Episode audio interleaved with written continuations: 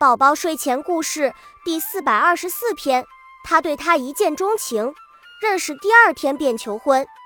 但一次车祸后，丈夫失忆了，妻子照顾失忆的丈夫。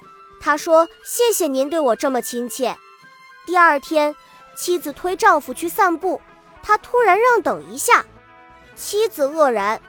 丈夫不好意思地说：“那个，虽然我们昨天才见面，但请你和……”请和我一起生活吧。一见钟情是一种命运，再次遇见，我依然记得。